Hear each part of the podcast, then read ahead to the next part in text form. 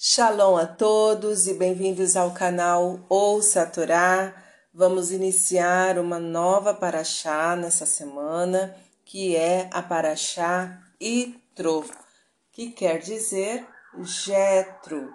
Essa paraxá ela vai do capítulo 18, versículo 1 do livro Shemot e vai até o capítulo 20, versículo 23 ou 26, dependendo da sua tradução. A primeira aliá inicia no primeiro versículo do capítulo 18 e nós vamos ler até o versículo 13. Vamos abrahar? Baruch atah Adonai, Eloheinu melech haolam, asher barabanu mikol hamim venatan lanu et toratu, Baruch atah Adonai noten hatorá. Amém. Bendito sejas tu, eterno nosso Deus, Rei do Universo, que nos escolheste dentre todos os povos e nos deste a tua Torá. Bendito sejas tu, eterno, que outorgas a Torá. Amém. E escutou Itrô,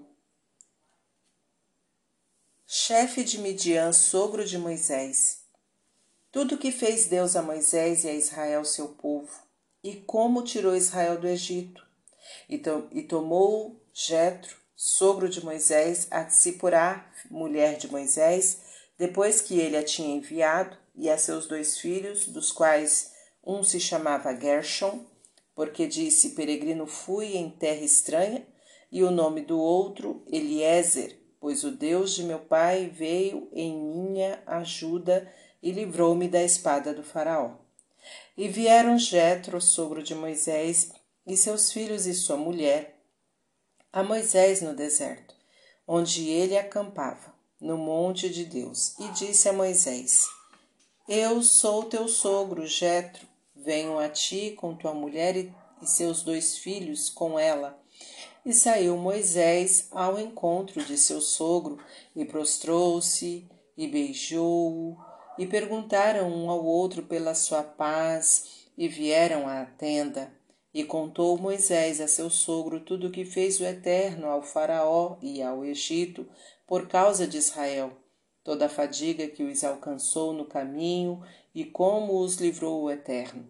E alegrou-se Jetro com todo o bem que fez o Eterno a Israel, que o livrou das mãos dos egípcios.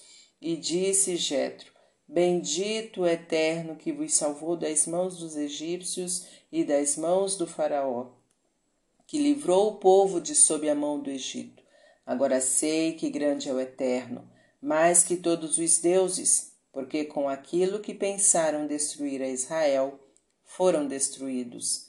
E tomou Jetro, sogro de Moisés, a oferta de levação e sacrifícios para Deus, e vieram Arão e todos os anciãos de Israel para comer pão com o sogro de Moisés diante de Deus. Amém. Baruch atah Adonai Eloheinu melech haolam asher bará banu mikol hamim. Baruch atah Adonai Eloheinu melech haolam asher natan lanu Torah temet v'chayeu lanatah betocheinu. Baruch atah Adonai noten hatorá. Amém. Bendito sejas tu, eterno nosso Deus, Rei do Universo, que nos deste a Torá da verdade e com ela a vida eterna plantaste em nós. Bendito sejas tu, eterno, que outorgas a Torá. Amém. Vamos então aos comentários desta primeira aliá. Começando pelo primeiro versículo, e escutou Jetro.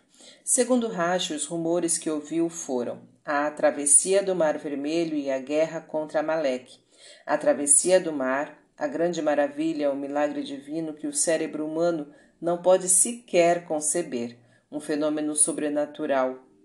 Não bastou a Jetro e não foi o que o convenceu de que seu lugar era junto ao povo de Moisés. Ele esperou mais um milagre, um milagre natural.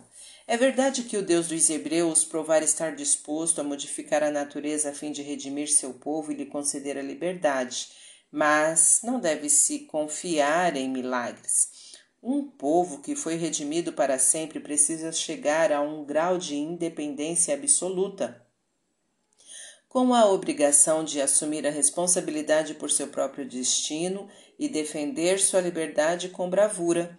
Mas quando Jetro escutou sobre a travessia do mar, que provou a grandeza de Deus e a vitória na guerra contra Maleque, que provou a grandeza de Israel, ele vem ao encontro de Moisés seu genro, para abençoá-lo e encorajá-lo.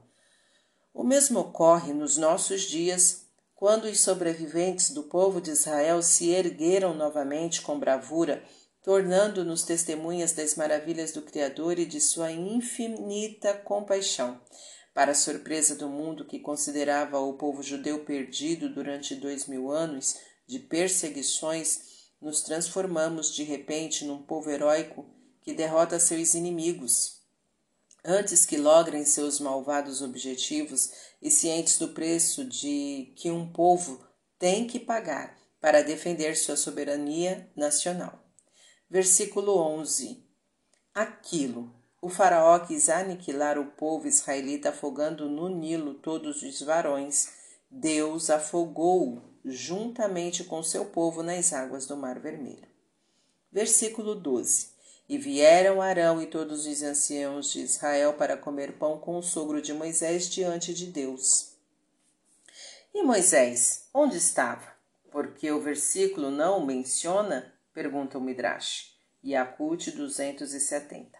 Na realidade, foi Moisés quem os convidou a comer e responde: ele estava servindo os seus hóspedes, como fez o patriarca Abraão com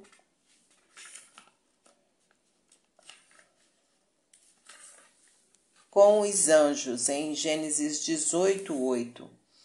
E a Torá nos quer dizer que todos os que comeram diante de Moisés era como se estivessem comendo perante Deus, sentar-se à mesa de um sábio, tomar parte na refeição de um rabino é a mesma coisa que sentar-se à mesa de Deus e gozar do esplendor divino.